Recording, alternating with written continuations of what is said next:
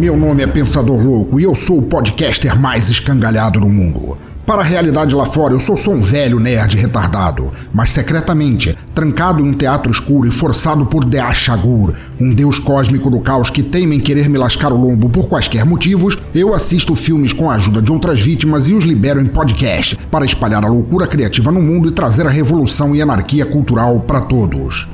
Este é o Necrofilmicon.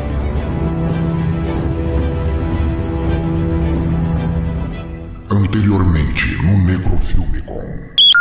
Sim, eu acho que cortou de verdade, porque a mão fica, só vai infeccionando o resto do filme. Não, e na hora que ele tá. E na hora que ele foi, foi, O corte foi tão bem feito, tão bem feito na produção, que a hora que ele tá lavando, a parada não para de, de jeito nenhum. E é muito bem Sim. feito, tá ligado? Sim.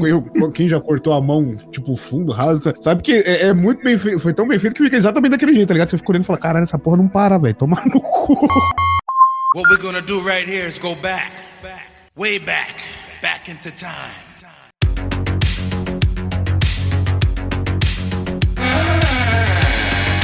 Ok, definitivamente isso aqui é estranho demais até para o teatro escuro.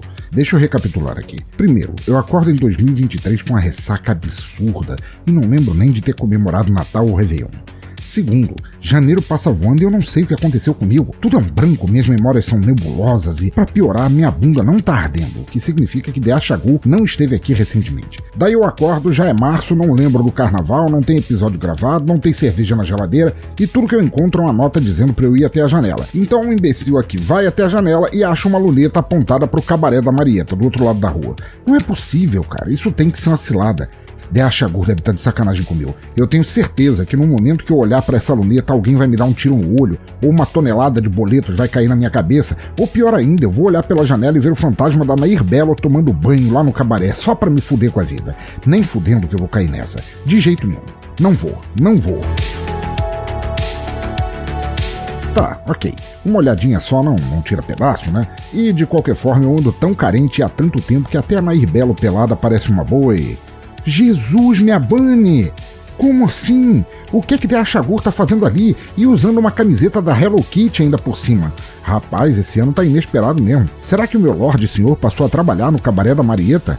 Hum, será que ele tá ruim de grana ou simplesmente decidiu finalmente sair do armário? Nada contra, quer dizer, toda aquela violência anal que ele fazia comigo bem parecia um desejo recolhido mesmo. Bom, deixa estar. Quem quer que tenha deixado essa luneta aqui certamente queria que eu testemunhasse algum evento e Porra! Meu Lorde Senhor tá tirando a camiseta. Será que Deachagu vai pagar peitinho no cabaré assim, sem mais nem menos? Peraí, por que, que ele faria isso? Ele nem tem peitos. Eu tenho mais seios que ele. E pior, por que em nome do inferno eu tô falando sozinho? Bem que meu médico falou que ia dar ruim um dia. Mas quem tá chegando atrás dele? Quem caralhos é aquele gordo safado e o que, que ele quer com o meu Lorde do Caos? Por que, que ele tá com a cabeça enrolada num pano de chão rosa sujo? Ele, ele, ele tá apontando uma arma pra nuca do meu mestre. Ei, ei, não encosta no meu mestre não! Não mata ele não! Porra, meu mestre não tem nem pescoço, quanto mais nuca. O que, o, o, o, o que é que eu faço? Droga, é, é, é, longe demais pra eles me ouvirem. Eu vou, eu vou ligar pra polícia, eu vou. Eu vou. O gordo, ele, ele, ele tá tirando alguma coisa do bolso. Se for outra arma, eu juro que. Vixe, ele tá olhando para mim, direto para mim. Tirou uma anotação do bolso e tá me mostrando. Deixa eu ver, tá escrito. Vai passar os recados ou o bichão zoiudo aqui morre. Não, não, não! Tudo menos isso. Melhor eu fazer o que ele quer. Pelo menos por enquanto.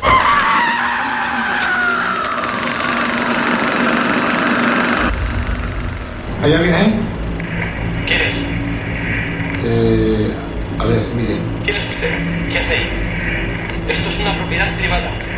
¿Dónde ha cogido ese walkie?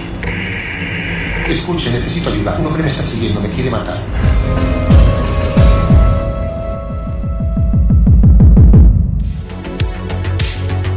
Vamos lá, ouvinte. Deixa eu passar uns recados rápidos aqui, porque a vida do meu Lorde Senhor depende de mim.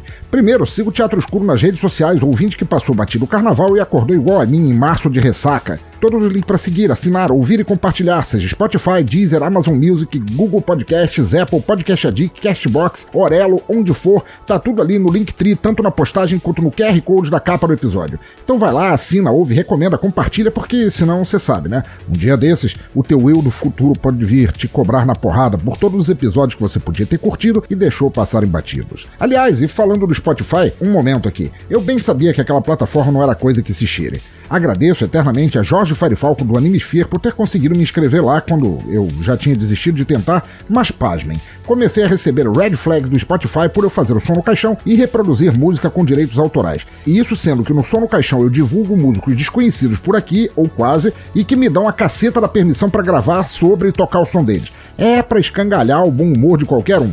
Bom, ouvinte, a parada é a seguinte: como eu nunca fui muito com a cara do Spotify, e como eu disse antes, eu só tô lá porque muitos ouvintes pediram e Jorge deu aquela força maravilhosa, eu não pretendo fazer absolutamente nada a respeito.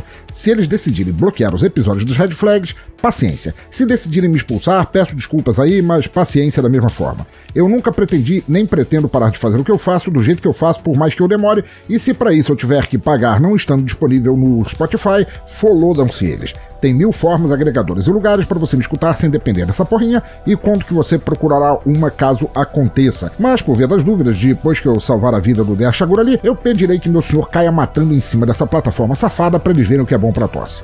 Isso aí, bem malvadão eu sou. Segundo, e este é para você que deseja me ajudar a libertar de Achagur, daquele criminoso tarado que só quer abusar de sua inocência de Deus do mal cósmico. Sem compromisso a boleto mensal, só porque você quer e quando quiser, você pode fazer uma doação de qualquer valor pela chave pix pensadorlouco@gmail.com ou pelo PicPay arroba pensadorlouco que eu agradecerei eternamente. Ajudando com qualquer quantia, você me dá aquela força para continuar gravando podcast, tomando dorgas e mantendo a cultura livre e estranha como deve ser. Mas não apenas isso, todas as doações mensais serão lidas aqui nos episódios e você ainda pode entrar numa máquina leitosa do tempo e ser chamado volta e meia para gravar um episódio comigo e com as vozes que habitam a minha cabeça. Além, é claro, de me ajudar pra cacete a sobreviver a cada mês. Portanto, eu quero agradecer muito a Sérgio Cabral, do blog Sexta-feira Clássica, Rulen Catino, do Por Outro Lado, nosso argentino, brasileiro, português mais maravilhoso que a gente conhece, Estela Pinheiro, do Rio de Janeiro, e Luciano Dias, de Curitiba, nosso amante napolitano. é, entendedores entenderão. Por serem os patronos deste mês e deste ano até agora. Agradeço a vocês como se vocês fossem as versões brasileiras e argentinas do Rip Hunter. Pronto, recados passados, deixa o Eli olhar de volta na luneta para mostrar para aquele tarado que ninguém folga com meu senhor. Porra, de Derchagura está de deitado no chão, nu, desacordado. Meu Deus, será que morreu? Maldito, como pôde fazer isso com o melhor amante que eu já. é, digo, com o melhor mestre que eu já tive? Você tá morto, gordo safado. Eu vou me vestir de Liam Neeson e fazer contigo o que Godzilla faz com Tóquio, maldito. Eu vou. N não, não aguenta, ele, ele tá respirando ainda. Uh, e Olha só, parece que tem outro recado, tá colado nas banhinhas da pança do meu senhor. O quê? Diz: vai gravar sobre o filme Crimes Temporais. Já convidei três participantes para aguentarem tuas merdas. Faça isso ou você jamais verá The Achagur novamente. Porco Cane, melhor fazer o que ele diz por enquanto. E depois, minha vingança cairá sobre ele, bastardo. Bom, é. Pelo menos ele escolheu um filme bom. Vamos lá!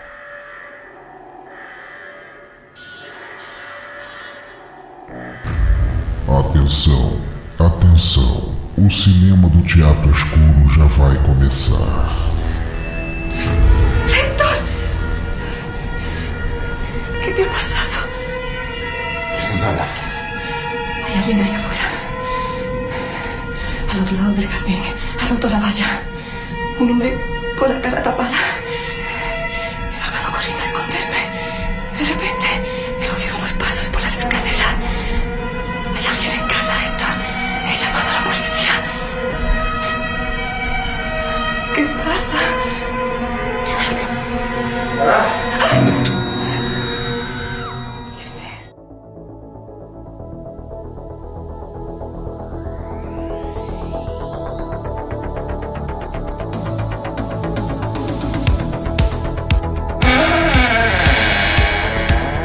Gente, muito obrigado por terem esperado até agora. Desculpa aí, eu tava resolvendo um problema aí na, na outra sala. É, sinto muito por isso. É, desculpa, o ambiente tá meio sujo mesmo. Como eu costumo falar aqui, nós somos pobres, mas também somos sujinhos. E, porra, é tão bom estar com vocês aqui para falar de um filme que eu queria falar há tanto tempo já, que é o Crimes Temporais, e eu não podia escolher um elenco melhor para ajudar a debulhar esse filme comigo. Você, ouvinte que tá aí do outro lado, pode não saber, mas eu tenho aqui do meu lado o homem que se triplicou para poder escrever pauta, gravar, editar podcast, tudo ao mesmo tempo, o Vinícius Schiavini. Oi, gente, eu sou o Esquias de sexta-feira. E do meu outro lado eu tenho a Evil Influencer que volta no tempo e te dá um tabefe por você não escovar os, os dentes direito antes de tratar das tuas cáries, Laura Menezes. É bom escovar o dente mesmo pra não chegar com aquele bafinho ali, né? Na hora que vai abrir a boca pra mim, pelo amor de Deus. Sensacional. E do meu terceiro lado, porque eu sou meio anguloso, o quadrinista que adoraria viajar no tempo para matar Rob Liefeld assim que ele nascesse, Evaristo Ramos. Não confie num calvo que usa binóculo.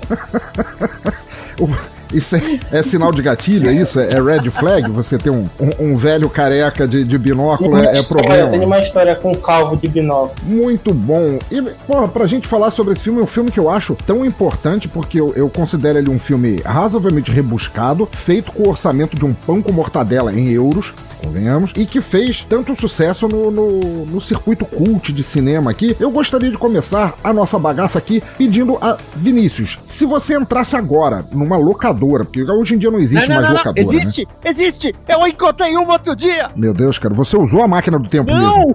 Você voltou e entrou numa blockbuster, foi isso? Eu fui no Copan! Lá tem uma locadora, rapaz! Olha aí. Pô, maravilhoso. Então me diga assim, ouvinte, imagina isso, que Vinícius entrou no Copan, na locadora do Copan agora, e sem saber o que alugar, ele foi cavando assim no catálogo deles e encontrou o VHS ou DVD de crimes temporais. E sem conhecer o filme, ele virou a capa ao contrário para ler a sinopse, como o filme se venderia. Então, Vinícius, nas tuas palavras, qual seria a sinopse que estaria escrita no verso do VHS ou do DVD de Crimes Temporais? Hector é um homem que gostaria apenas de passar o dia desfrutando de sua nova casa. Porém, uma série de eventos faz com que ele tome decisões das quais possa se arrepender, e uma delas seria não ter tirado uma carta de motorista. Maravilhoso. Porque é a primeira coisa que eu tenho que dizer. Meu Deus do céu, que motorista ruim! Olha, eu já fiz minhas cagadas no volante, cara. Mas, nossa. Eu jogando Crazy Taxi não era tão, tão louco. Laura, você agora, diz pra gente quem é o elenco, o elenco monumental deste filme, assim, que tem mais pessoas do que o Senhor dos Anéis. Hum, não, vamos lá. O Hector, que é o Carra, ele. Ah, meu Deus do céu, isso não vai rolar. não, não, não, não, não. Faz e faz com aquele sotaque espanhol de novela da Globo. Ai, ainda. meu Deus. Como Hector Carra Elejalde, como a Mulher da Floresta, essa é importante. Essa aqui foi a que me impactou. Bárbara Guenaga, como Clara, a Candela Fernandes, Nacho Vigalongo é o nerd inquieto e enxerido, né?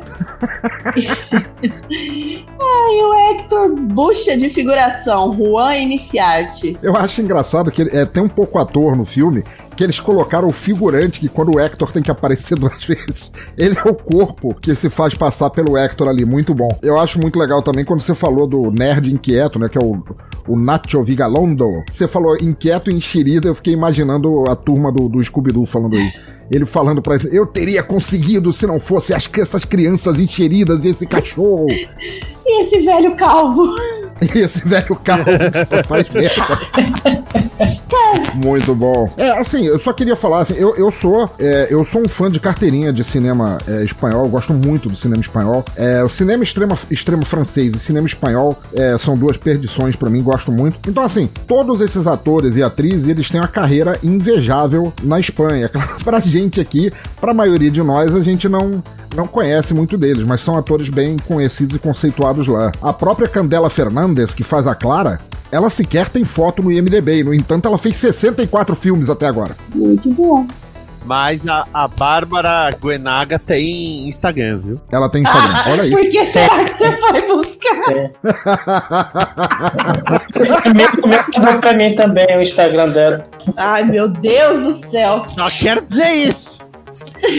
Nota para mim mesmo procurar Instagram de Bárbara Goemaga. Ok. Evaristo, meu grande amigo, fala um pouco pra gente então da produção do filme. O que é que, o que, é que levou esta obra a ser feita? Certo, o filme é uma ficção científica que mistura terror com um pouquinho de mistério. Produzido em 2000, 2007 tem ali seus 88 minutos de duração, dirigido pelo Nacho Vigalondo, e escrito, que foi escrito por ele também. E aliás, nesse filme, nesse filme ele parece muito com o cara lá do Choque de Cultura. O Murilo do Choque é, de Cultura, você parece, né? A produtora foi uma Carbovantas que eu procurei, não achei muita coisa, nada sobre. E teve auxílio do Estado também. É, assim, o estado da, o estado da Catalunha, se eu não me engano, porque lá tem um estado que se importa com a produção de cinema. Sim. Agora que agora nós, nós estamos tentando aí voltar com a produção cultural brasileira e também com auxílio do estado, né? Que espero que aconteça, porque até então, nesses últimos quatro anos nós tivemos Olha zero. Olha só o fato de termos um Ministério da Cultura de novo e pensar que por quatro anos a Secretaria da Cultura era subordinada ao Ministério do Turismo, porque Nossa. o secretário da Cultura e o ministro da Educação não se davam. Puta merda. Só de imaginar que nós não temos mais o Mauro Frias ligado a isso. Nossa senhora, caramba. Tá, ele teve um orçamento de 174.800 euros, faturamento mundial de fora DVD e Blu-ray, de 553.198 euros. Chegou a fazer a conversão disso, né? A gente estava falando. Não fez, não. Do povo. Momento piada interna. Não fez nada. Apesar de não ter sido um mega blockbuster assim no mundo, ele foi um filme que se pagou, se pagou bem. É, esses dados que o Evaristo falou, eles foram sem DVDs e Blu-rays. O filme ele acabou virando, é, pelos temas que ele trata, assim, acabou virando um queridinho cult da galera, assim. Mas ele acabou da mesma forma quase nada ou nem chegando no Brasil, que eu considero uma pena, eu acho ele um filme honesto pra caramba, um filme legal, inteligente e honesto. Eu, eu acho que isso é muito sintoma de ser uma produção espanhola, porque a gente recebe muita produção americana, até, de, até demais. A gente recebe alguma coisa inglesa, mas saiu disso já, já diminui bruscamente. É, é claro que agora é. com os streamings isso deu uma melhorada. Mas ainda assim, tem pouca coisa. Por exemplo, faz uns 10 anos que começou a vir série dinamarquesa pra cá. Aquelas é. séries de investigação. Então é, é, é, complicado. É muito complicado. Infelizmente, o, o cinema, o, a distribuição de cinema no Brasil, ela, os caras querem dinheiro, né? Não à toa a, maior, a esmagadora maioria das salas de cinema agora está sequestrada para filmes da Disney e da Marvel, né? Se você tentar, não vou nem falar de um de um filme espanhol ou francês, ou europeu de maneira geral, mas se você tentar ver um filme independente em qualquer cinema de shopping é impossível, porque vai estar tudo lá com grandes estudos, ou vai ser Warner, ou vai ser Disney, ou vai ser Marvel. Assim, é muito difícil você encontrar qualquer coisa, o que ainda bem é, nos faz recorrer à pirataria, que eu não considero nem pirataria, eu diria que é o compartilhamento livre, que a gente não, é, não, não tem lucro com a distribuição de, de filmes de maneira supostamente legal, então não é pirataria, mas é, é o que faz esse tipo de cultura disseminar, porque de outra forma a gente está isolado por esse algoritmo de só pode filme estadunidense, como você mesmo disse, é, no máximo inglês, né? Pô, quando a gente teve até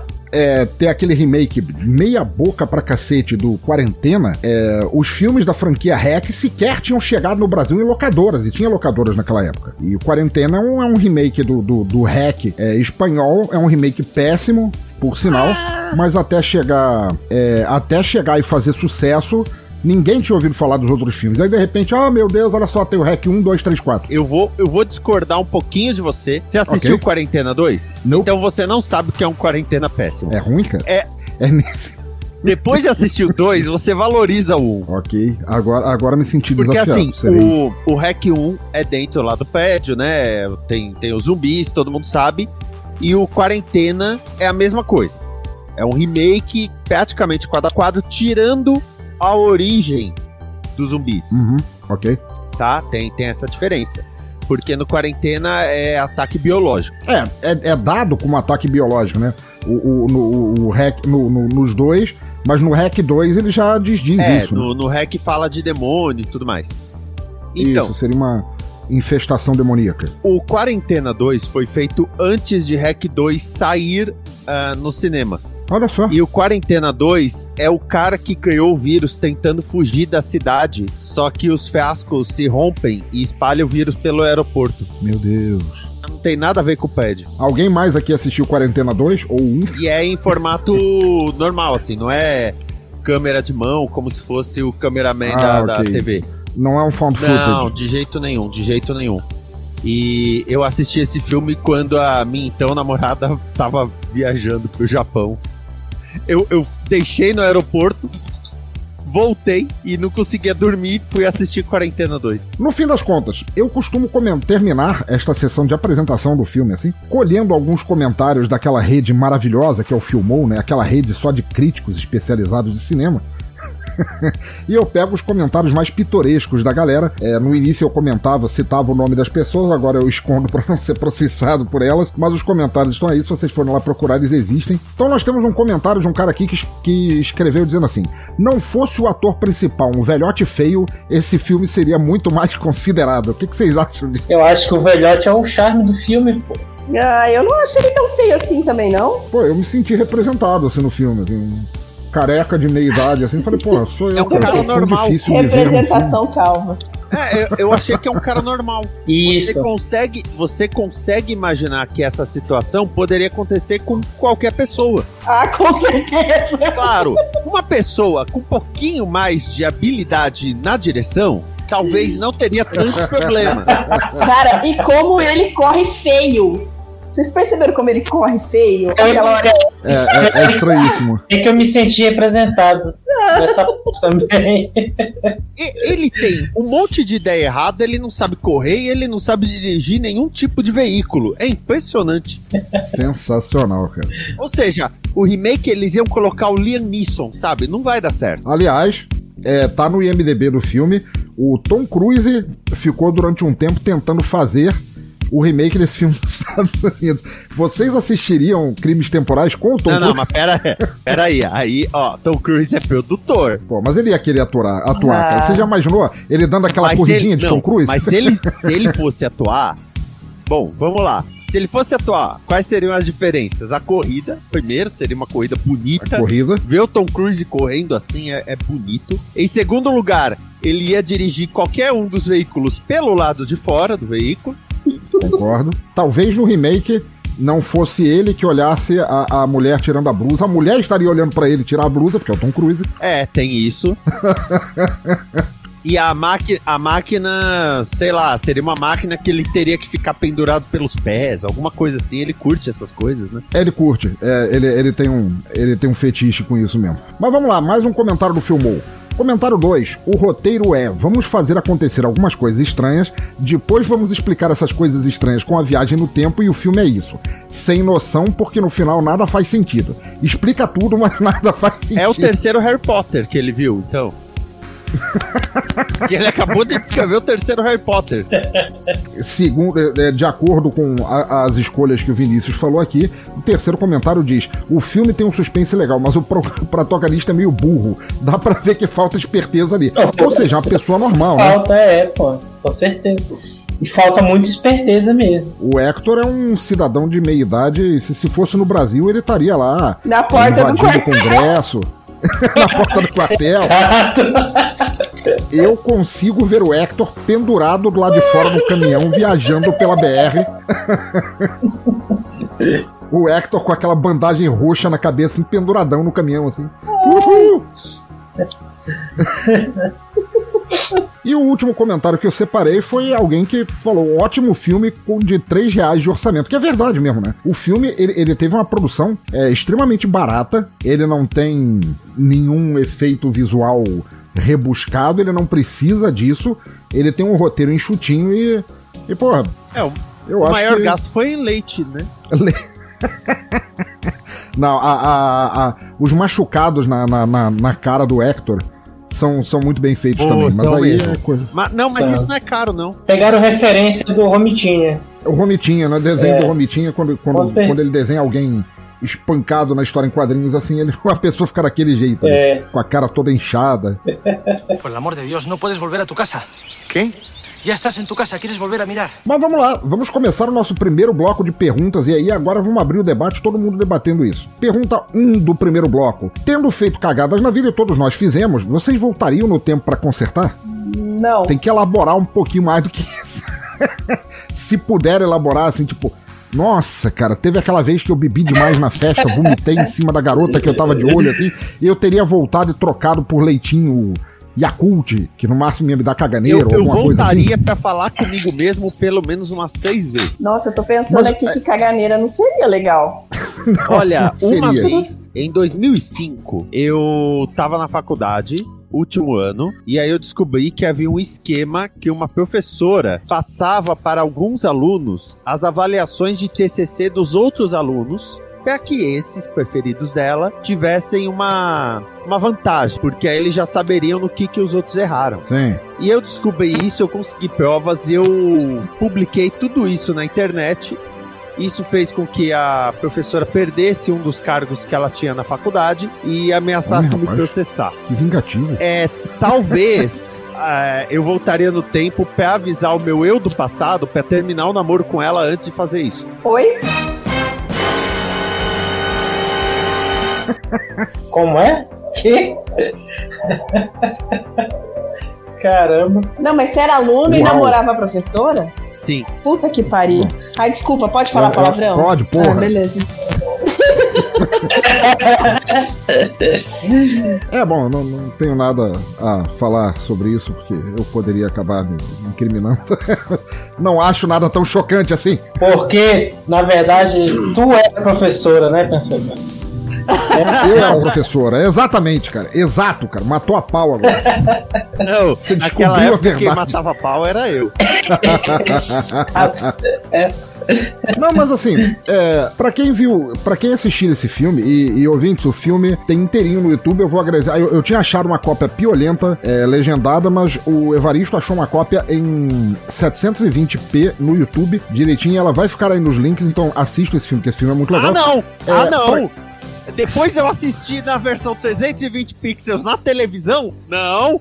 Agora todo mundo tem essa experiência pra se perguntar se não tá assistindo Hermes e Renato. Nossa, exatamente. É verdade.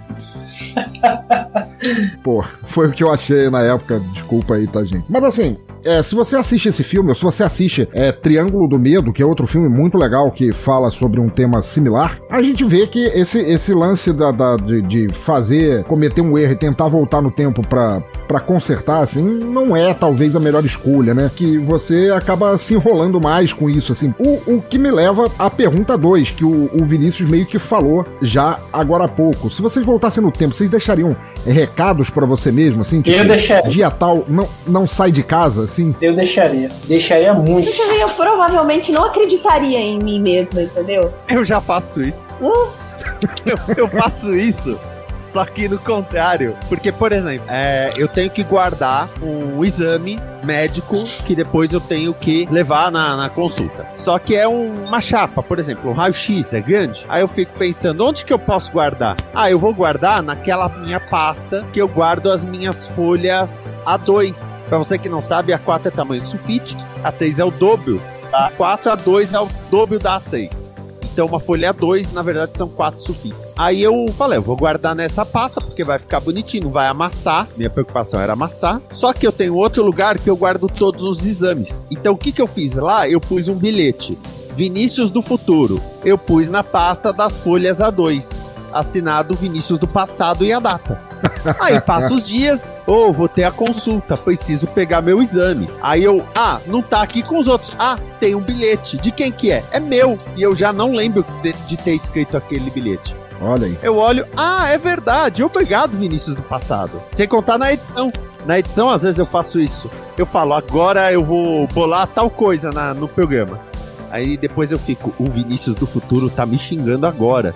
Por ter inventado isso e dar trabalho pra ele na edição. Porra, interessante. E isso que você falou agora me, me, me fez pensar que provavelmente o nosso amigo Evaristo, que está aqui entre nós, ele talvez seja o meu bilhete do passado, que já aconteceu algumas vezes, assim, de eh, eu estar conversando com ele, assim, e ele dá uma ideia, assim, e eu falar assim na hora, cara, que ideia foda, cara, que você teve, adorei isso, vamos fazer isso. E ele falou, ô, seu corno, foi você que falou isso ontem, quando você tava bebendo cerveja. Sim. Então, assim, ele é meio que meu bilhete do passado, que fala assim: eu puto, foi você que falou. Mas, Laura, você, você falou que você provavelmente não acreditaria em você mesmo. Você é, não confia em você. É, são, são questões de confiança interna que você tem aí. Você não é uma pessoa confiável para você mesma? Eu acho que Laura caiu de novo. Vamos esperar ela. Ou Ah, aí a é. Laura 2. Ela tentaria se matar, né? Ela tentaria matar a versão dela. Eu voltei? Do tempo. Voltou. Oi, Não, Laura só lá. 2. Não, só Laura 1 ainda, por enquanto. Ô, Ou a droga. 3. Sei não. Laura agora tá com, com bandanas rosa envolvendo a cara. É, eu não sei, a bandana rosa também. Hum, coisa estranha. Mas assim, eu, eu tinha feito uma pergunta, não sei se você ouviu, é, para você elaborar mais quando você disse que não acreditaria em mensagens deixadas por você mesmo se você seria uma pessoa não confiável, assim, com problemas Não, de confiança interna. Eu não sou uma pessoa mesmo. não confiável. Eu sou uma pessoa muito desconfiada. Entendeu? Ah, tá. Então, eu acho que eu não.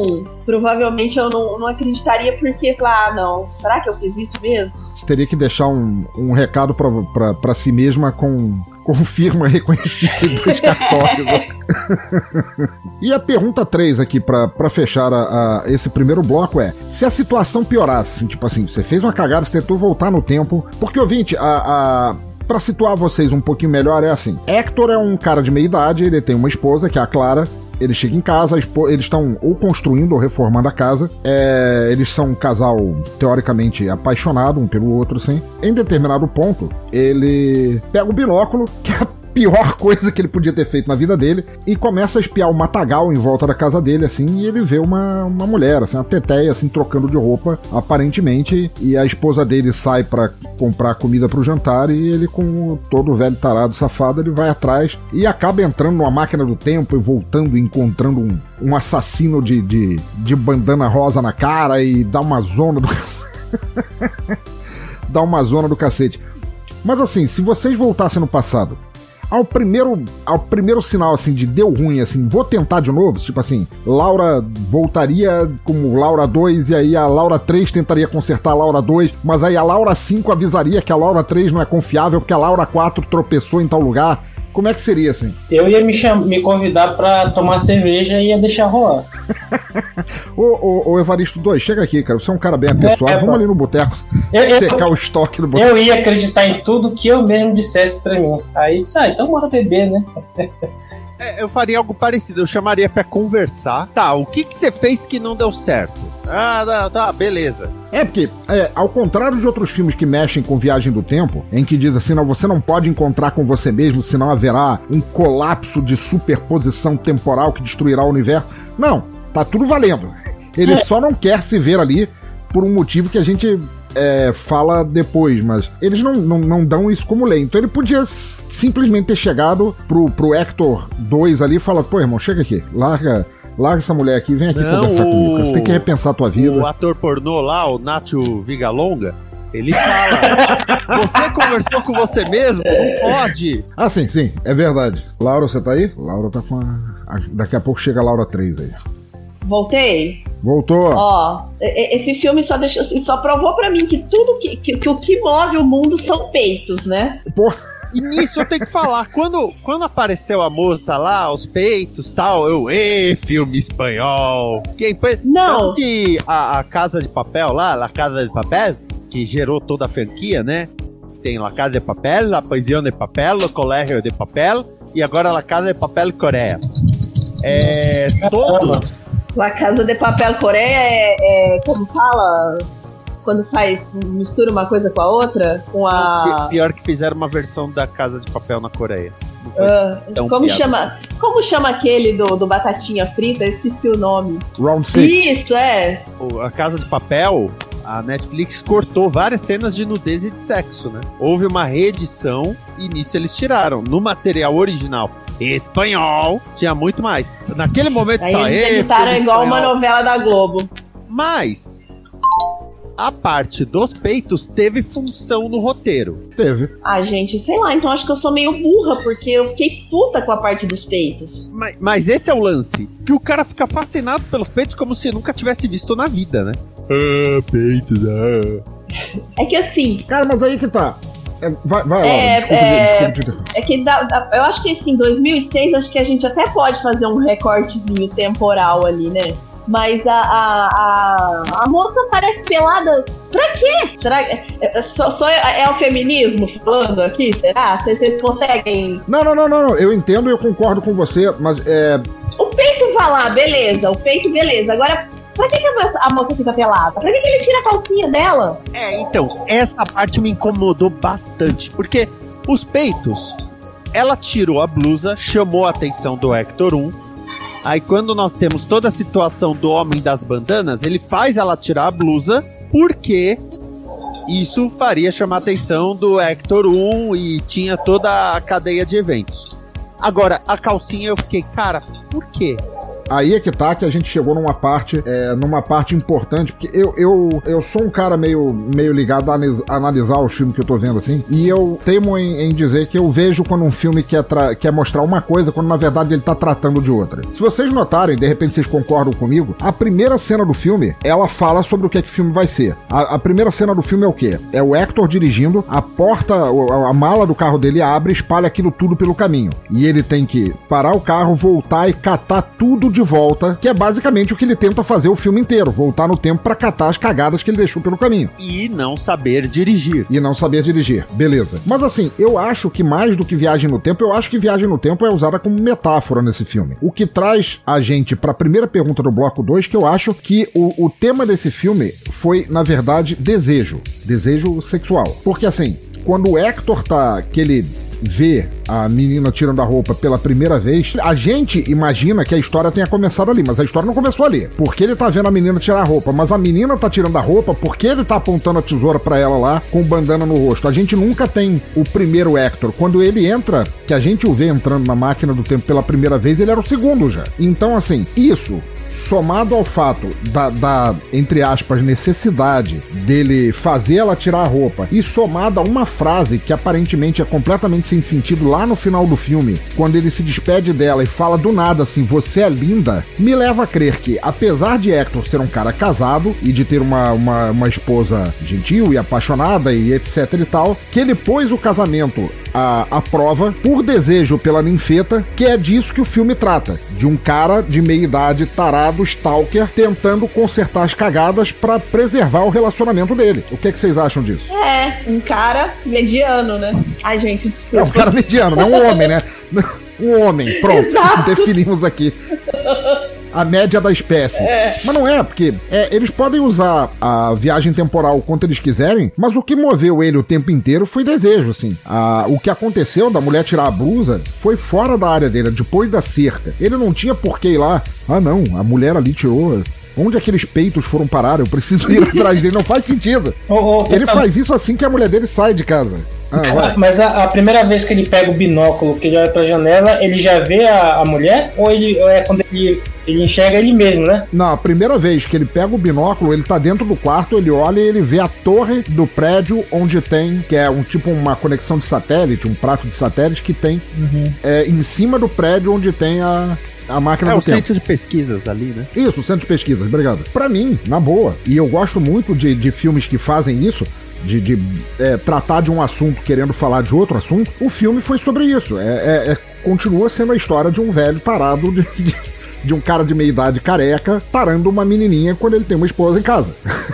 e indo atrás dela assim que a esposa sai para comprar comida. O que, é que vocês acham? Soltem o verbo aí. Eu concordo com o que tu disse. Concordo. É, é, e fala so, também sobre literalmente não pular cerca, né? Que dá merda. Que, que aliás, é, é uma coisa que, que eu acho incrível, que aquela cerca que, que separa o centro de pesquisa da propriedade dele é uma merda, que a primeira vez que ele tenta pular, ela despenca completamente, aquela porra nem tava fincada no chão. Eu gostei essa cena.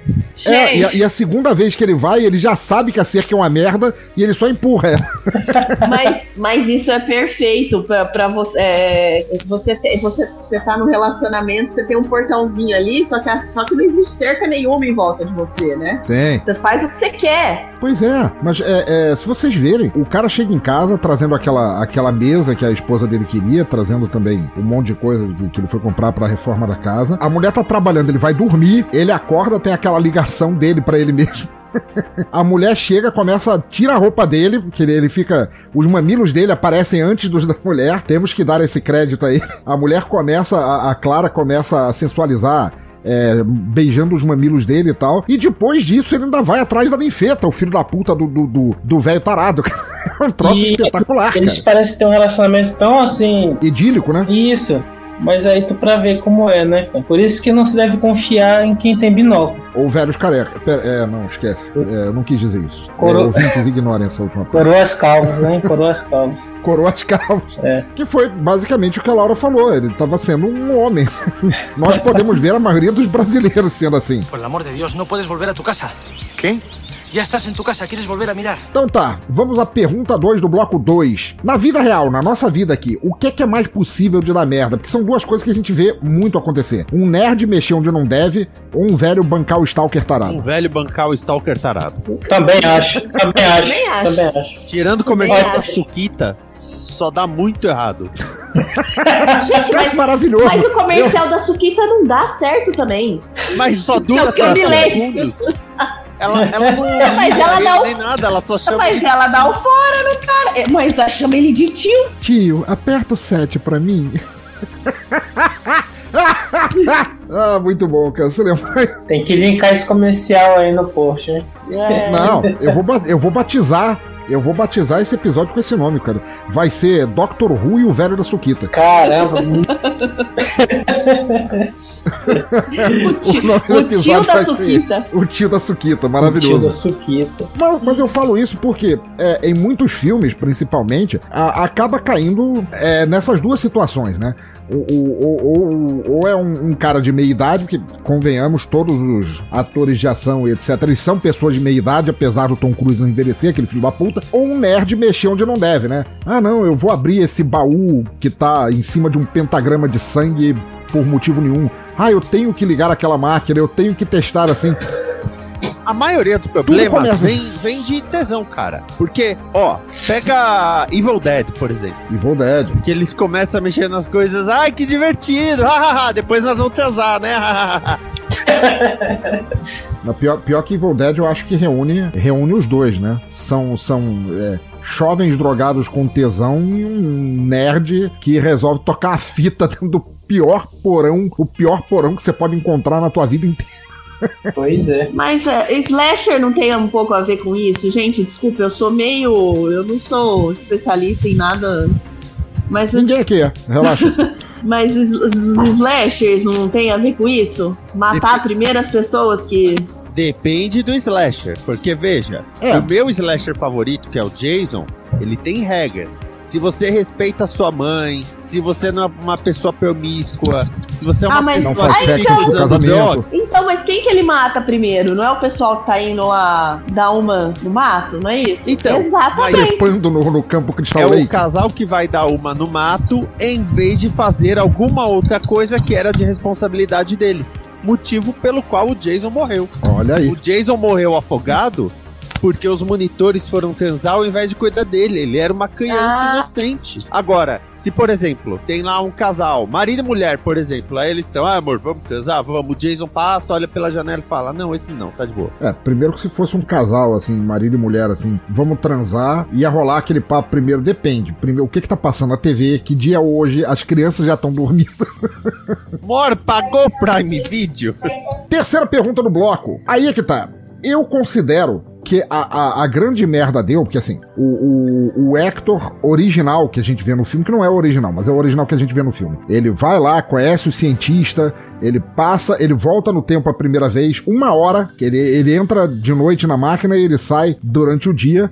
E tudo que o cientista fala é assim, ó. Você tem um diagrama aqui, tem uma hora em que vocês estão duplicados. Depois que essa hora acabar, a vida vai continuar. Tem aquela, aquela hora de sobreposição de, de existência de vocês dois e depois a vida continua. Parte da, da mecânica do filme é baseada nisso. Mas o que estraga tudo é que o, o nerd cientista ele fala pro, pro Hector, que a gente considera ser o Hector 1, não fazer nada, e o Hector 1 está incomodadérrimo porque ele olha a própria casa pelo binóculo e ele vê que uma hora atrás ele estava pronto a dar o um malho na esposa. então a terceira pergunta que eu falo é: se vocês vissem suas caras metades traindo vocês com vocês mesmos, isso é chifre? Não. porque ele fica incomodadão, Laura. Fala real. Ah, mas é porque ele é homem, né? Aí que tá. Tudo, tudo explicado porque é homem. Ó, eu vou. Ó. Eu vou falar como a pessoa tem que enxergar isso. Vamos supor, o Esquias viajou no tempo então o Esquias 1 foi lá e, e, transou com a esposa. Aí, no final do dia, voltou no tempo. Aí temos o Esquias 2. O Esquias 2, tecnicamente, tá 24 horas na frente, certo? Mais okay. ou menos isso. Aí ele vê o Esquias 1, vai lá e é, transa com a esposa. Ele tá assistindo. É traição? Não, porque é ele mesmo. É, é como se ele tivesse rememorando de uma maneira muito vívida. Só que aí, ele dá uns 15 minutos, o Esquias 1 sai do quarto, aí ele vai pro quarto, e aí falei, aí amor, pronta pro round 2? Olha aí. Ele vai usar a situação a favor, né? O Esquias 4, bicho, o Esquias 4, a esposa vai estar tá fazendo café da manhã pra ele todo dia de agradecimento. Você diz que você colocaria três esquias para gastar todos os fluidos corporais de, de vossas esposas pro esquias 4 ter ainda que escravizar esta Não, mulher que nem deve é conseguir é andar. satisfação. Aliás, tem, tem um, um filme do Michael Keaton, Eu, Minha Mulher e Minhas Cópias, em que isso acontece. Eu não sei se vocês viram, ele consegue fazer dois clones dele mesmo, então tem três Michael Keatons na história, e ele consegue que cada um tenha um faça o l'amour com sua esposa. E no final a mulher fala: Meu Deus, para, eu não aguento mais. Ai, é sexo demais. Ah, fala, Laura. Não, eu tô. Eu não tô conseguindo traduzir em palavras. Você acha que a mulher quer fazer, quer transar com o marido toda hora assim, gente? Olha, é, eu fui casado duas vezes para ter certeza assim que não. É, então. Se, em, em, minha, em, em minha experiência pessoal, se eu encontro um pensador louco, casado, dando um malho na, na, na minha esposa, eu acenderia na mesma, no mesmo instante uma lampadinha no meu cérebro e ia falar: Meu Deus, eu posso ir pelo menos três horas no boteco e não vou ter que responder nada sobre isso. Mas aí tem um negócio. A outra pessoa não precisa saber que terminou. Tá, mas, gente, ah, não, não, não, não vai rolar. Ah, ah, se, se, se, o, se o Hector 1, o Hector 2, o Hector 3 chegasse lá e falasse, Mora, agora eu vou lavar louça, Mora, agora eu vou fazer. Aí eu acho que ela ficaria mais feliz. Não, ela desconfiaria. Mora, em vez de você, em vez de você ficar reformando essa casa sozinha, porque eu não mexi um prego. Eu vou te ajudar a reformar essa casa. Em vez de ficar no binóculos olhando peitinhos, exato, exato. Isso aí, sim. É um ponto. Maravilhoso. É, porque não adianta. Eu não, eu não sei, eu não vi, eu não entendi como ele, é, ele tenha ficado com. Acho que ele tava mais interessado na, na, na, novinha. Não, não, ele fica incomodadão. Eu não quero. Ele fala em várias vezes no filme assim: é, eu não vou ficar aqui. Ele tá ali usufruindo da minha esposa. Mas, mas, mas e não é... adianta dizer que ele é você, assim, o cara tá. O, o, orgulho de macho dele tá extremamente ferido. É meio que, que, tem, é, que, que tem homem que é assim, né? Ele quer pular cerca, mas ele não quer o outro fazendo a mesma coisa na casa dele, né? É... Mesmo que seja ele. Mesmo. Pois é, pra ver como é doentia e possessiva a mente desse tipo de cara. Por isso que eu não confio em calvo de binóculo, né? Porra, cara, para, fala só homem de binóculo, cara. Não precisa citar o calvo aqui. eu acho que a gente tá tendo muita citação de calvo aqui. Deixa os calvos em paz, filho da puta. Nada contra os calvos, só se eles usarem binóculos. Aí tenho tudo contra. Por amor de Deus, não podes volver a tu casa. Quem? Já estás em tu casa, queres volver a mirar? Mas vamos inaugurar o nosso bloco 3. Agora as perguntas vão ficar mais capiciosas. Pergunta 1: Como a história começou? Com Hector ou com a mulher na floresta? Tô pensando nisso.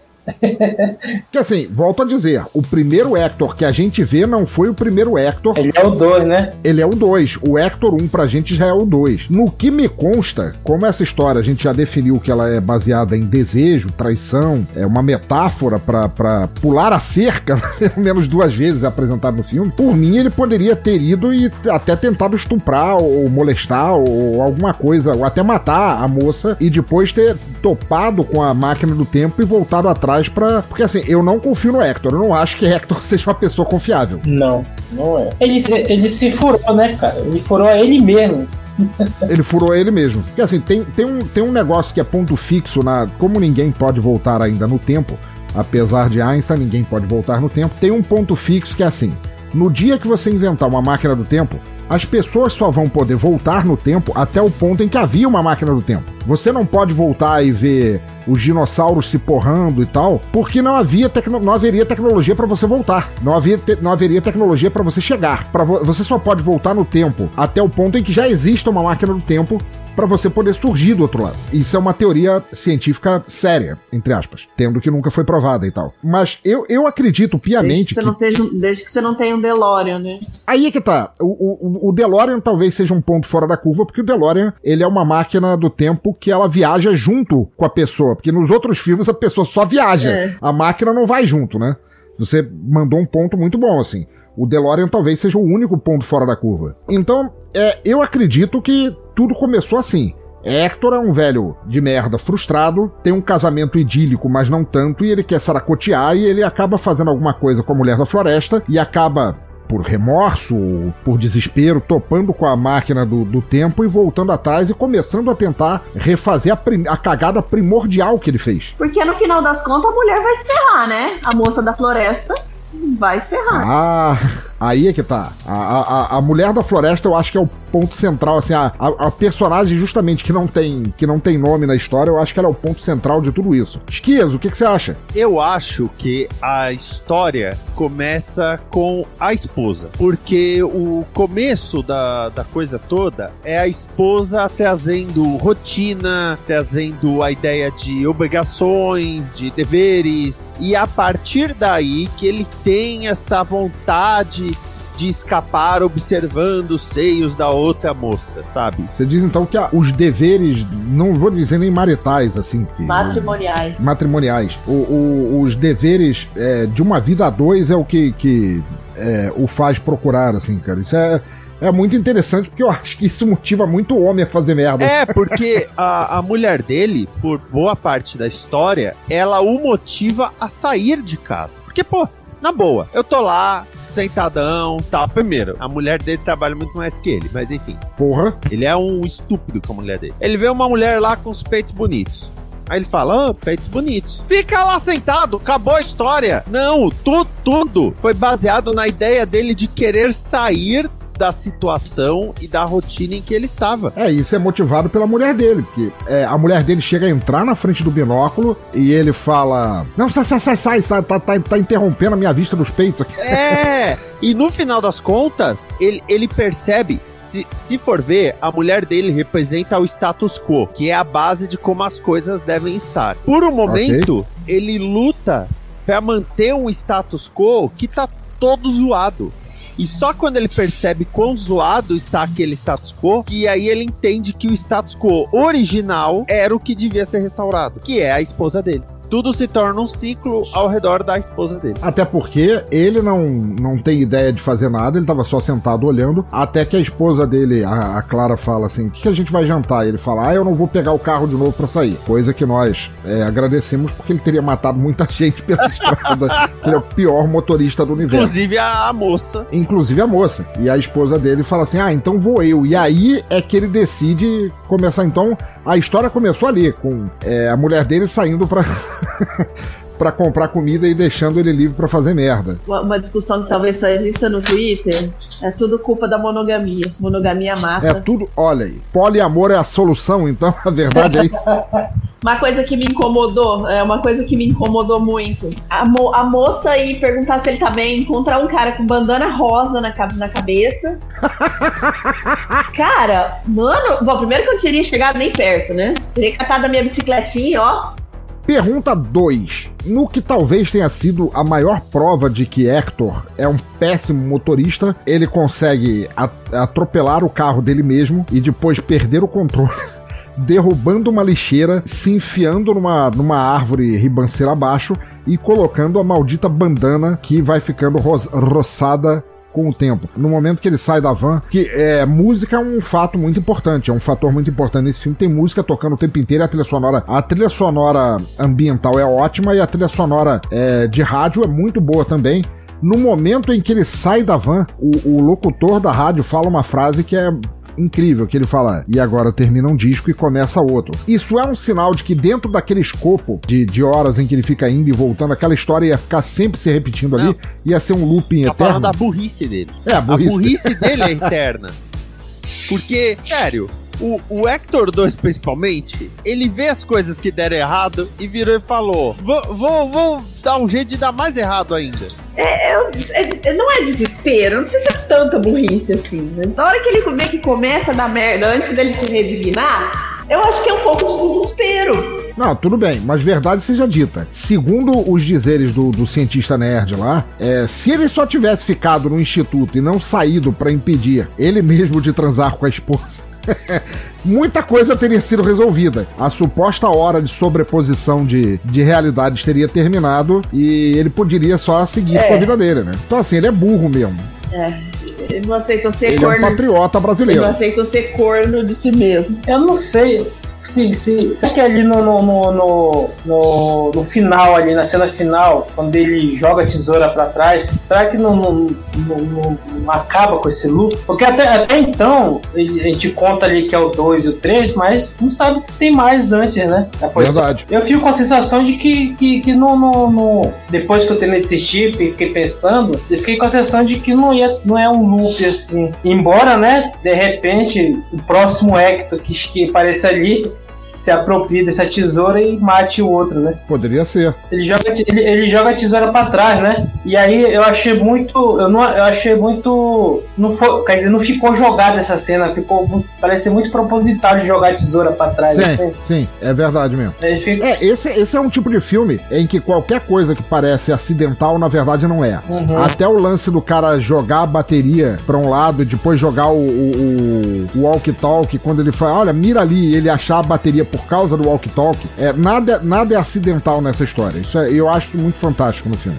Pois é. Eu acho que é um do, dos grandes méritos dele, assim. Mas assim, se a gente imaginar como o filme acabaria depois que os créditos passaram, chegaria a polícia e tanto a polícia quanto Clara perguntariam por que tem uma piriguete esborrachada no chão da minha casa usando a minha roupa vermelha.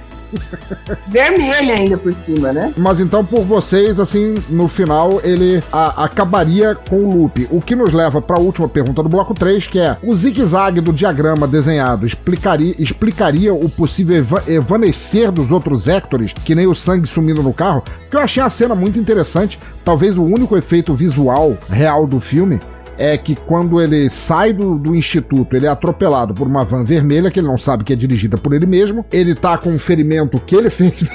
Tudo que ele sofre é feito por ele mesmo. Foi. Ou seja, é aquela metáfora pro, pro homem babaca que traz para si mesmo todos os horrores da sua vida. Ele tá no carro, ele começa a se enrolar com a bandana vermelha e ele começa a ver que o sangue pingando, porque ele pega a bandana no braço dele, que estava tapando o ferimento, ele descobre que não só o ferimento está sumindo, mas o sangue pingando no chão também vai esvanecendo, porque estava fechando a janela é, de sobreposição de existência do é, suposto Hector 1 com o Hector 2, assim. É, então, no final, quando ele está sentado com a Clara no, nos bancos de no, na, na, nos bancos, nas cadeiras de, de, de, jardim deles lá, acabaria ali, eles vão só ficar ali até todos os Hectors esvanecerem e eles só não conseguirem explicar porque tem uma, uma moça esborrachada no chão. Olha, isso do sangue eu não consegui ver porque a 320 pixels.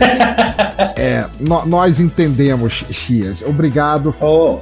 Só um Obrigado por esfregar na minha cara. Por amor de Deus, não podes volver a tu casa. Quem?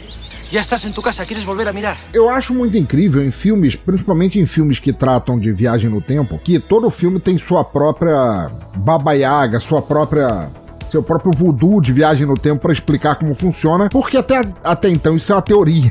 não funciona porque ninguém, até onde sabemos, voltou no tempo. Vocês acham que, então, no final, assim.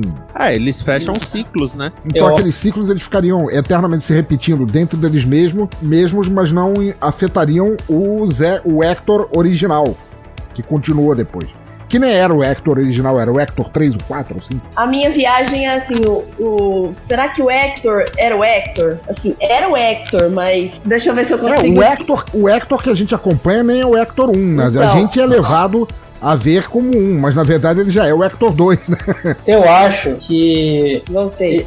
Eles, eles vão continuar uma eterna tentativa de, de, de, de matar um ao outro, né? Olha aí. Sempre, sempre, sempre vai repetir a mesma coisa, só que aí lá no finalzinho vai mudar alguma. Vai ter outra coisa diferente, sabe? Uma ação diferente. É, assim, um dos grandes méritos do filme, eu considero que é justamente essa justa posição de realidade. Quando a gente vê um Hector experimentando alguma coisa fora de câmera, tipo um som ou alguma coisa, e depois quando o outro Hector vai fazer, ele causa aquele som, e a gente fala, ah, é dali que veio aquele som isso, e tal, isso. que eu acho muito legal, acho muito bom. Que nem a gente tava falando fora da, da gravação, que uma da, das cenas que você mais gostou, e eu também, foi a cena que ele tá olhando pelo binóculo e ele vê a figura que ele não sabe que é ele mesmo, com as bandanas na cara, fingindo que tá com o binóculo com as mãos assim, virando para olhar para ele mesmo. E como, como isso é feito no filme, eu acho muito legal, porque ele vai tentando várias vezes até achar o ângulo certo. E eu achei isso muito bom. essa cena é muito linda, cara. Puta merda. Cara, a cena é muito bem feita, cara. É, só uma coisa, eu posso falar qual é a cena que eu achei mais bonita? O homem da bandana batendo na porta da casa do, do Hector, que tem uma hora que hum. ele dá três porradas fortes pra abrir a porta e a cada porrada a câmera dá, dá um close forte. Ah, dá um close, vai aproximando, né? Cara, essa cena sim, é linda. Sim, sim, também gosto dessa Puta cena. Puta trabalho de direção, cara. Sim, sim.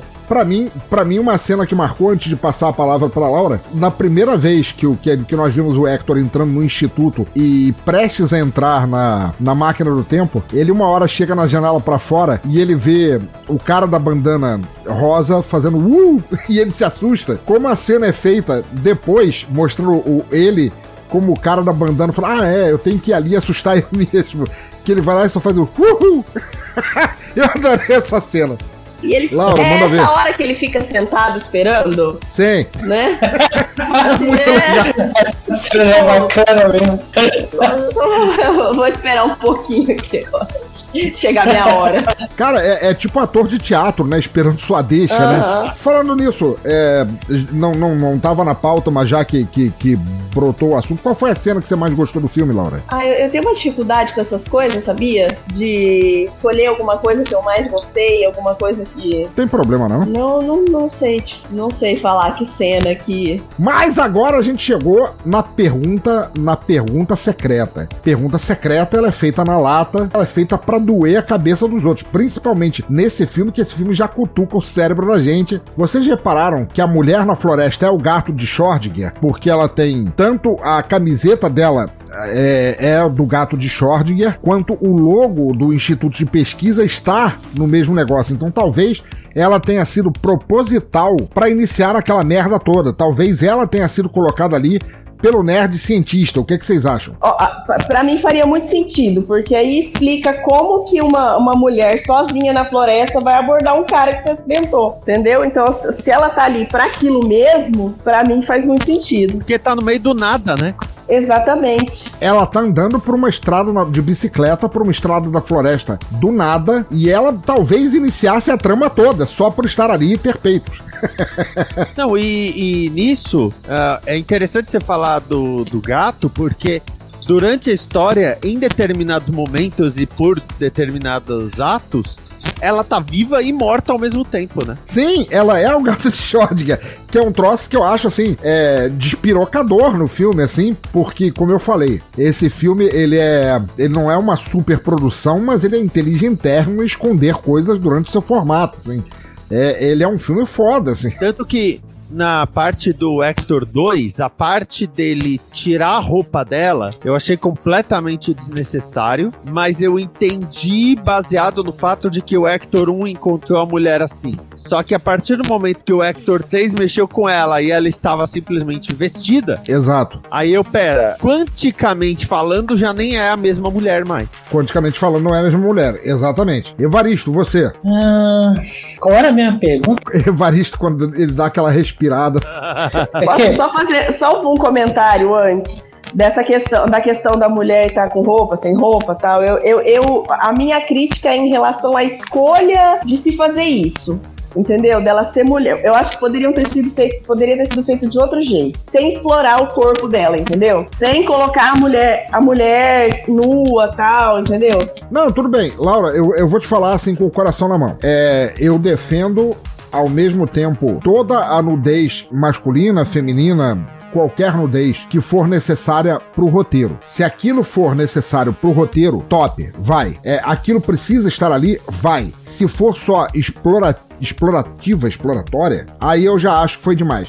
Nós estamos falando de um filme de 16 anos é, atrás. Sim, eu acho que é, uma, é se você colocar por esse lado. O, o, os peitos dela ela ter tirado a blusa e ter mostrado os peitos ali, tem um motivo. Atraiu o velho tarado. Sim, sim. Ela estar nua, completa, não. Aí já foi talvez um, um, um furo eh, não um furo, assim, mas um desserviço do roteiro. Mas ao mesmo tempo, a gente pensa. Na época que foi feito. É, na época que foi feito. Eles queriam atrair mais público. Ela é uma atriz é, e, e, e modelo conceituada na Espanha.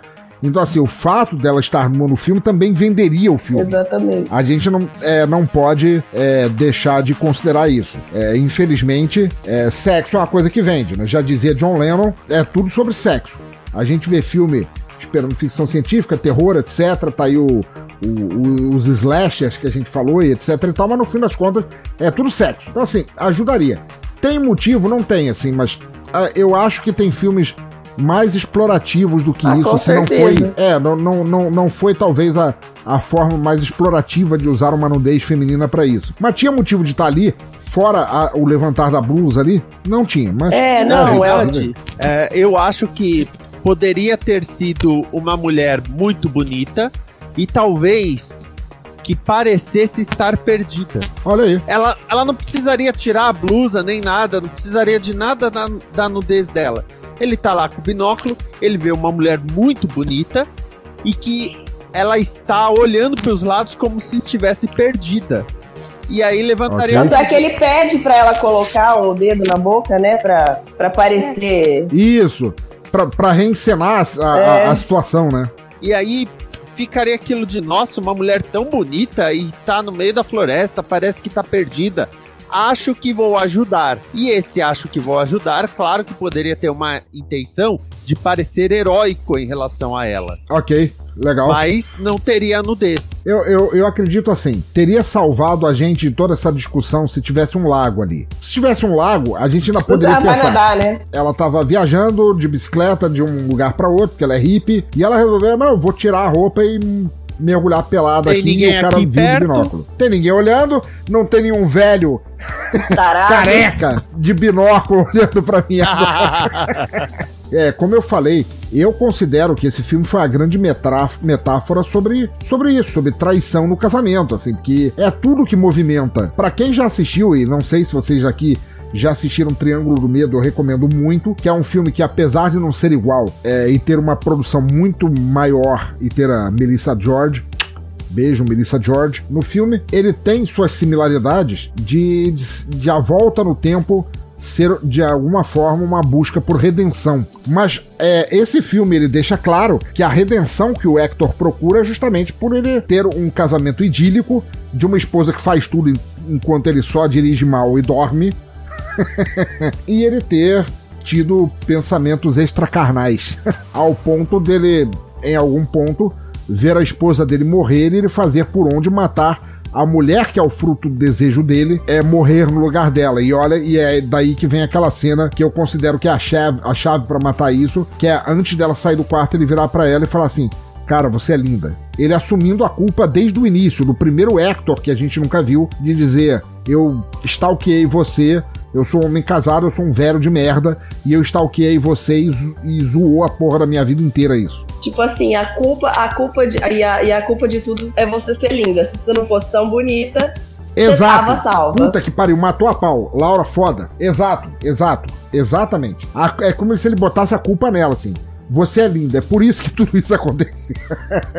Queria. Sim, assim, que, que eu acho, ali sobre a parte da nudez dela, né? Eu, como o filme, eu, é, eu concordo com o que o pensador falou, né? Feito para é usado para vender e tal. Mas ali dentro do filme, eu, eu, eu, fico pensando se o primeiro Hector, o Hector original, realmente não não chegou lá na, na, na moça e abusou dela, okay. sabe? E depois é, foi o que eu falei lá atrás. Ele poderia ter abusado dela. Essa é uma história que o filme não conta, mas eu acho plausível. Que ele matou, e ele matou ela.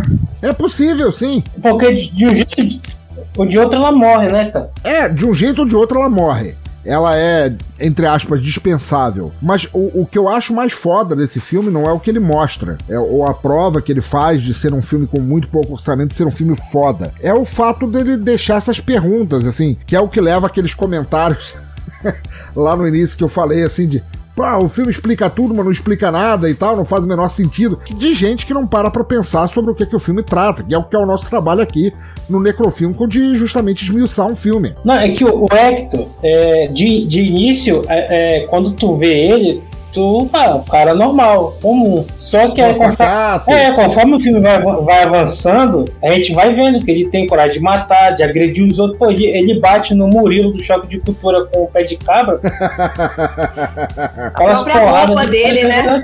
A pois própria é. roupa dele, a hora que ele termina, ele tá com uma roupa escura, né? Pois é. Sim, é. sim. Por amor de Deus, não podes volver a tu casa. Quem? Já estás em tu casa, queres volver a mirar? E, pô, eu queria agradecer a vocês muito pela essa discussão, assim. O nosso penúltimo filme do Necrofilme, que também foi um filme espanhol, um filme que estragou a vida de muita gente, que é o Mientras Duermes, que também é um filme sobre abuso, mas assim, num nível muito mais hard e desconfortável do que esse filme. É talvez menos metafórico, mas é igualmente desconfortável. E eu amo o cinema espanhol, e porra, eu não poderia estar mais feliz com o nosso debate aqui. E agora eu queria pedir a cada um para indicarem um filme é, que os ouvintes talvez não conheçam e que traga o mesmo desconforto, que trate do mesmo, do mesmo assunto. Começando por Vinícius Schiavini, qual é a tua, sua, a tua escolha? Olha, um filme que fala de desconforto, tá? Não, não tem nada a ver em questão de ficção científica, tá? É, é outra parada.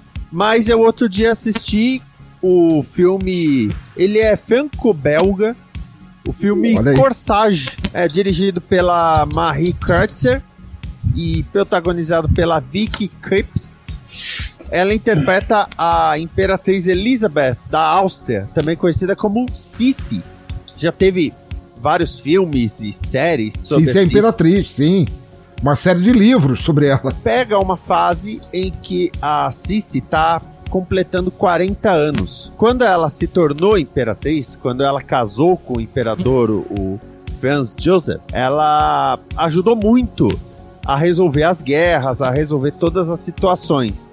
Então ela ficou muito popular. Só que agora, aos 40 anos, tá tudo meio que de boa, tá tudo resolvido. Então ela tá numa monotonia e ela é uma pessoa que não se dá bem com a monotonia. Então, tem ela decidindo andar de cavalo, aí tem uma hora que ela quer cortar o cabelo. Tudo porque ela tá sempre muito incomodada com a vida que ela tem. Corsage, que é corpete, e várias vezes mostra o corpete. E é engraçado porque é, no começo do filme ela aparece e tem gente que comenta: Nossa, como ela tá magra. Aí tem um evento que ela não vai, ela manda uma aia com a roupa dela. Aí todo mundo olha e fala: Nossa, como ela tá gorda. E ela quer fugir disso. Então, Corsage é um filme muito bom, é um filme de 2022. E eu assisti esses dias no ah, cinema. Do ano passado, filme recente. É, eu, muito bom. Eu vi no cinema essa semana. Ouvintes, todas as, as escolhas estarão aí. Se eu não conseguir achar o filme inteiro, e provavelmente para um filme recente eu não conseguirei, mas vocês terão ao menos a, o link do IMDB para procurarem e assistirem. Maravilha, Evaristo Ramos seu mago das histórias em quadrinhos, qual filme você escolheria? Bom, o Adam Sandler. mas, eu...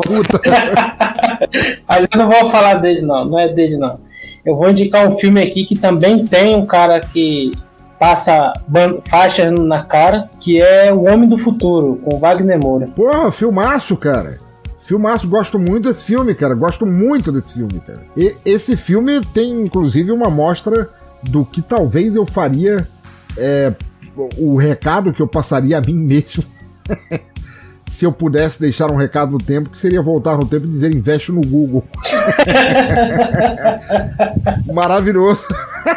Laura, agora o santo fogo da Inquisição chegou em você. Não tem escapatória. Eu vou, eu vou falar um filme que eu assisti, mas faz muito, muito tempo. E eu assisti ainda na. Quando existia Intercine, aquelas coisas. Não sei se, bom, vocês vão lembrar, né? Vocês, vocês não, são tão novinhos assim também. Chama Tudo Bem o Ano Que Vem. É, Pô, filmaço. Muito bom. Obrigado pelo novinhos, inclusive. Muito. Eu, eu, eu amei esse filme. Acho que na, na época, acho que eu era, eu era mais nova, eu não, acabei não entendendo muito a, a essência dele, mas aí você vai amadurecendo, você vai entendendo. Eu achei um puta do filme. É com a com a atriz que fez o Exorcista, né? Linda Blair. É, não, não a, não, a mãe ah, dela. A Lauren A Barkin. mãe dela, é. A Ellen Barkin, Isso, desculpe. é. Ellen Barkin, grande atriz clássica de Hollywood. Muito bom. Eu achei que você ia falar Linda Blair, eu já ia puxar o catálogo do, do Cine Privé que eu tenho dela aqui. Maravilhoso. E ouvintes, é, eu já falei desse filme algumas vezes durante o nosso papo de hoje. Se vocês é, puderem, assistam também o Triângulo do Medo, é, filme com Melissa George. É, é, um filme que também é sobre viagem no tempo, também é sobre reparar erros passados, mas de longe, mas assim, muito de longe mais dark é, que o filme de hoje. Mas é, tem uma, uma mulher protagonista, uma mulher forte, porradeira e maravilhosa, que é a Melissa George como protagonista, também é, de certa forma é, fazendo a evisceração de seu passado via voltas no tempo e eu recomendo pra cacete. E poxa, cara, não poderia estar mais feliz de ter tido vocês aqui pra me ajudar a explicar esse filme. Oh, pera aí, rapidinho. Tá tocando a campainha aqui, eu já volto. Inferno, quem será uma hora dessas? Correio! You have mail.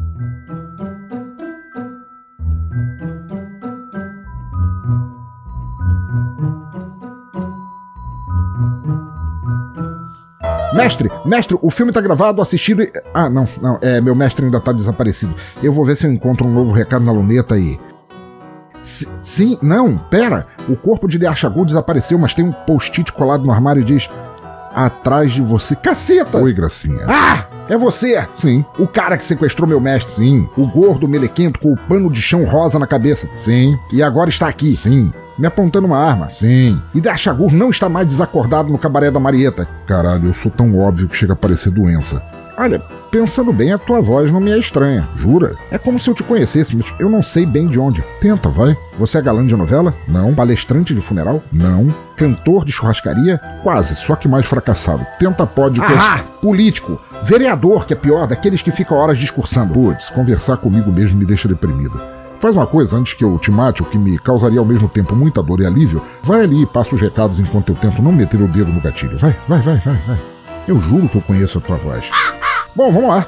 É, recados, recados, recados. Tem muito tempo que a gente não grava é, necrofilme, que eu entrei nesse lapso temporal e só tô voltando a gravar agora, mas é, como sempre, vou ler todos os recados que o pessoal mandou. E o primeiro recado vem de Norberto Silva, grande brother, grande amigo da gente, grande escritor, que tem lá seus contos e histórias escritas no Inspired, dizendo: Rapaz, esse spin-off da saga Shrek eu não conhecia, risos. Olha, confesso minha ignorância quanto a este filme e sinto que realmente eu ficaria extremamente perdido ao tentar vê-lo. Colocarei na minha lista. Agora, vale aqui destacar a estranheza nas ações do Sr. de Achagur, cuja verdade foi revelada apenas no final. Quero muito ver o que vem por aí.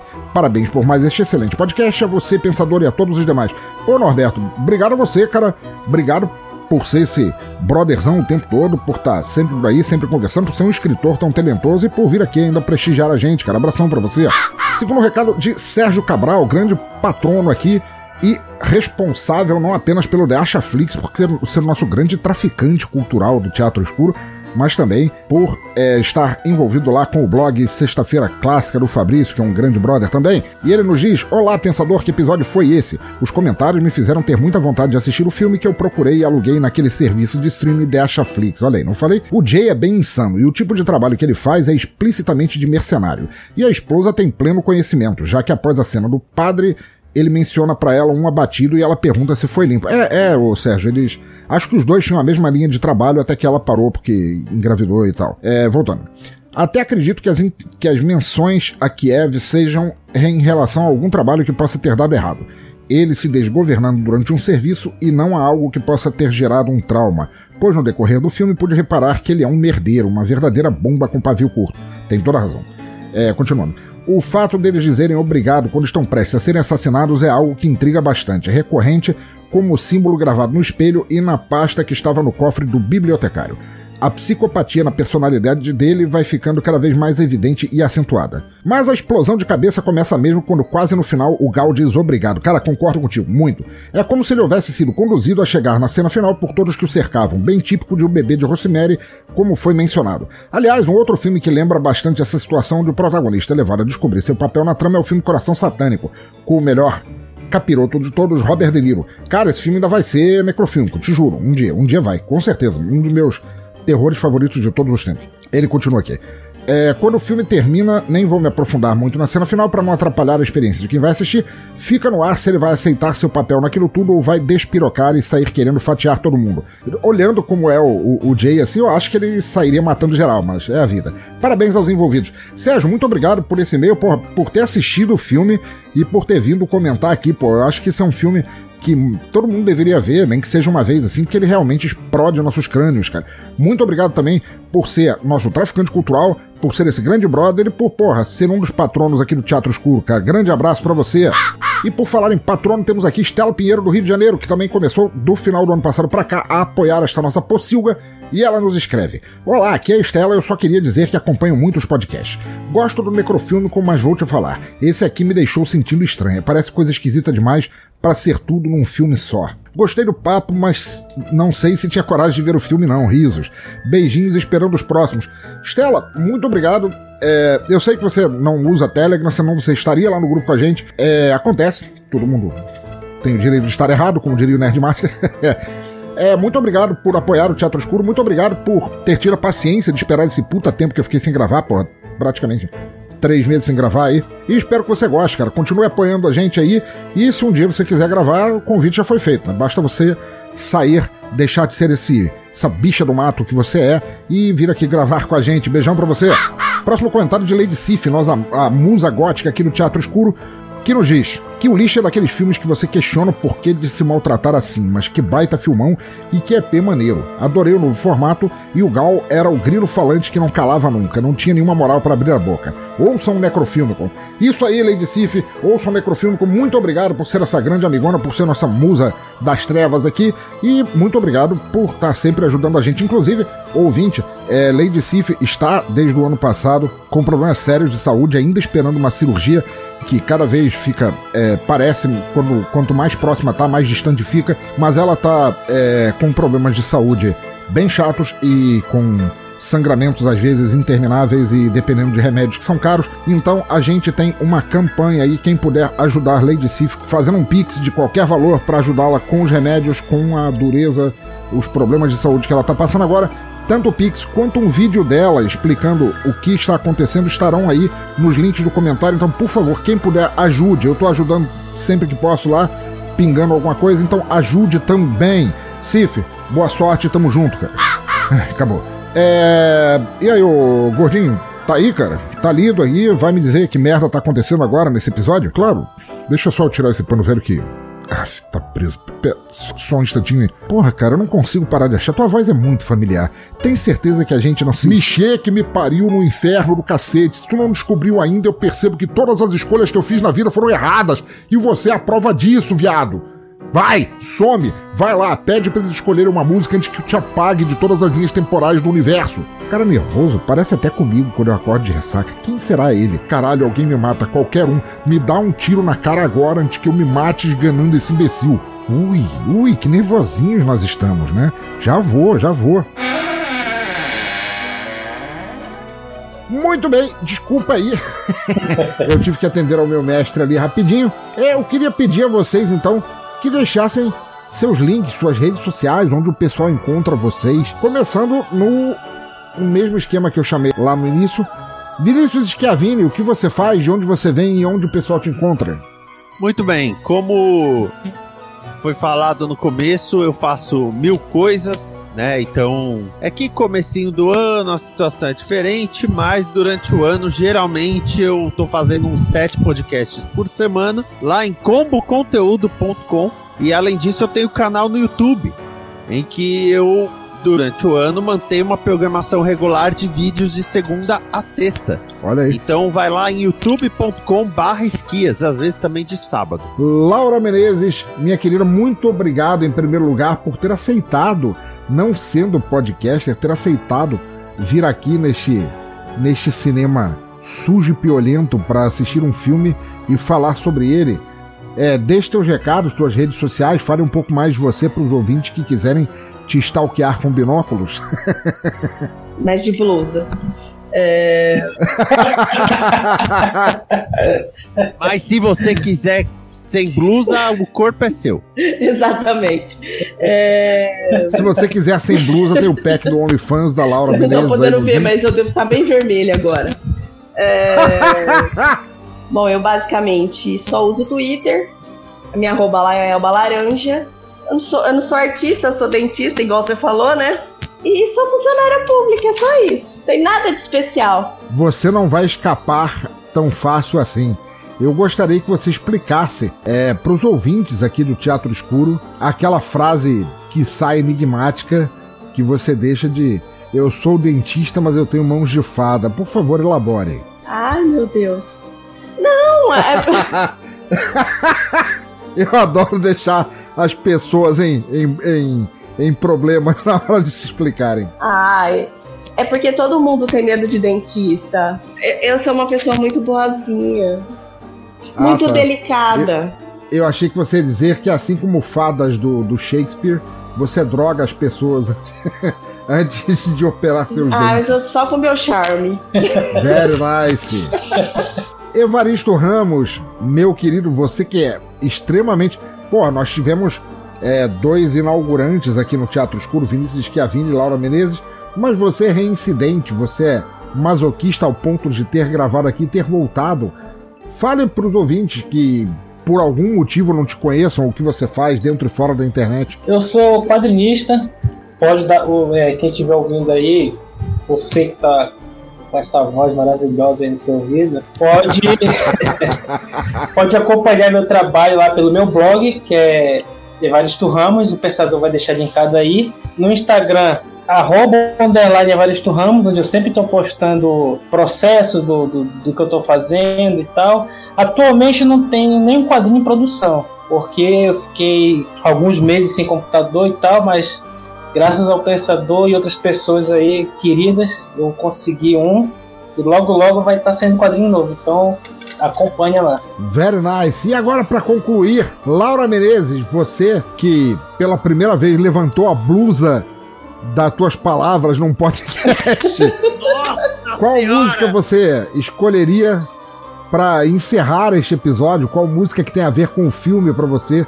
Você escolheria para coroar este Nossa, episódio? eu sei que você. Ó, não, não, não me xinga, não me mata. De maneira nenhuma. Mas eu não escolhi música nenhuma. Opa, então vai na lata, cara. Para pra pensar. Primeira que bater na tua cabeça, qualquer coisa. Isso vai escolher, assim. Você está definindo o encerramento do episódio. Ai, meu Deus. Olha aí, o, ah, o Vinícius Schiavini botou. Muito bom. Botou uma. Uma, uma, uma sugestão ali. É porque eu pensei no refrão. I know nothing stays the same. But if you're willing so if to, play, the to play the game, it's coming around again. Olha aí, grande Carly Simon. Então, então pode ser essa. então, por favor, fale o nome. Peraí, você. o nome. Finge que a ideia foi sua. Isso, refaz como se tivesse sido você. Cadê? Como que chama a música que eu não peguei aqui? Gente, eu tô nervosa. Ai, meu Deus. Tudo bem, é Coming Around, around Again, again da Carly Simon. E você vai fazer eu falar agora de novo? Agora no Love yep, Line. Manda ver. Canções de amor. Vai tudo sair certinho. Coming Around Again. Você está ouvindo a 98 FM. Vem comigo, bota a mão no dial. Não, então eu vou, eu vou, eu vou, eu vou mudar então. Eu vou, é, eu vou encerrar quando Marvin Gaye. É, Opa! É, ah, caramba, agora me fugiu. É, let's, ai, caramba. Peraí, calma, vai vir. Temos tempo, relaxa. O, o pensador, eu vi um vídeo uh. que é a origem dessas rádios que tem essa música, essa voz suave. Densa voz assim. Para você que tá agora quase chegando no êxtase, aproveita essa música. Eu vou, vou te mandar no Telegram o, Por favor, um mande. vídeo sobre essas, essas rádios que nos Estados Unidos chamavam de Quiet Storm. A minha escolha de música é Let's Get It On, do Marvin Gaye. Olha aí, maravilhoso! Marvin Gaye, que aliás escutei muito esta semana. Marvin Gaye, putz, um dos maiores criadores e compositores do soul music estadunidense. Maravilhoso. Teve um filme trágico, não nas mãos de um Hector, mas nas mãos de seu próprio pai. Fiquem aí com Let's Get It On de Marvin Gaye e a gente se vê no próximo Necrofico. Tchau! E aí, tá mais calminho? Conseguiu desenrolar esse pano sujo de groselha? Sim, seu filho de um Dr. Who paraguaio, seu arremedo de Marty McFly com cachumba, seu boquinha frouxa do morte depois de chupar mangazeda. Quer saber o que houve com o Diachagu? Quer saber quem eu sou? Toma, toma, toma! Meu Deus! Não, não, não! Ah, porra, é só isso. Tu é meu eu do futuro? Na boa, fiquei decepcionado. Eu esperava alguma coisa menos óbvia, sabe? Ah, inferno, todo mundo agora é um crítico. Foda-se. Ao invés de ficar aqui perdendo tempo comigo mesmo nessa masturbação temporal, deixa eu te passar o recado de uma vez. Mas, mas o episódio tá acabando, tu, tu me vem com um plot twist agora? Cala a boca! Seguinte, curto e grosso. Eu vim do futuro aí pra te avisar que deu ruim, tá? Os rumos que The Archagul tava levando o podcast causariam estragos irreparáveis no espaço-tempo. Coisa de dar medo, velho. Se nada mudasse no necrofilme, com presta atenção, o efeito entropia estragaria a sétima arte a um ponto que as ondas de choque quântica se espalhariam por todas as áreas do país e do mundo. Pensa num futuro em que a Disney comprou até a Casa Branca e o presidente agora é um rato e. Bom, meio que já é faz um tempo. Não interrompe, caralho. Você não tem ideia do mal que The Ashaguri e você, quer dizer eu, quer dizer nós, estavam causando. Se isso não parar aqui agora, o mal jamais poderá ser reparado. Eu tô falando de mal tipo Edir Macedo como ministro da Cultura, Lucas Neto como ministro da Educação e tábuas Ouija sendo vendidas em culto neopentec para fazer DDI com Olavo de Carvalho. Porra, o babado deu ruim mesmo, hein? Muito, muito. Então, de qualquer forma, eu fui escolhido por mim mesmo para voltar no tempo e tirar de Achagur do caminho. Era a única maneira. Quer dizer que o necrofilme vai acabar? Não, sua mula. Mas algo tem que ser feito. E teu Lorde do Caos foi mandado para reeducação numa plantação de maconha em Lumiar. Pra arejar aquele crânio triangular dele e voltar de cuca fresca, com novos rumos. Mas então quem? Pensador, seu inútil em toda e qualquer zona temporal, eu te apresento o novo curador do necrofilme Shuma Goretti. Olá, Fofis! Tenho tantos filmes pra gente assistir! Ah, sabe, é triste dizer isso, mas eu tenho saudade de quando eu só levava na bunda aqui. Calma, queridão! Eu garanto que nosso próximo filme deixará seu filó piscando igualzinho! Ui! Ah!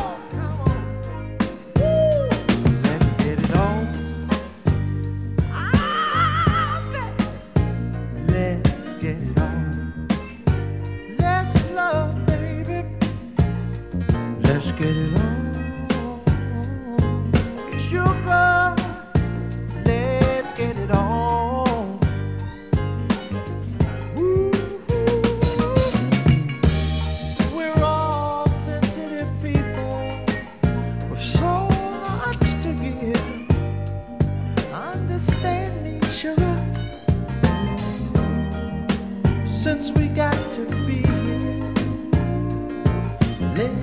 live. I love.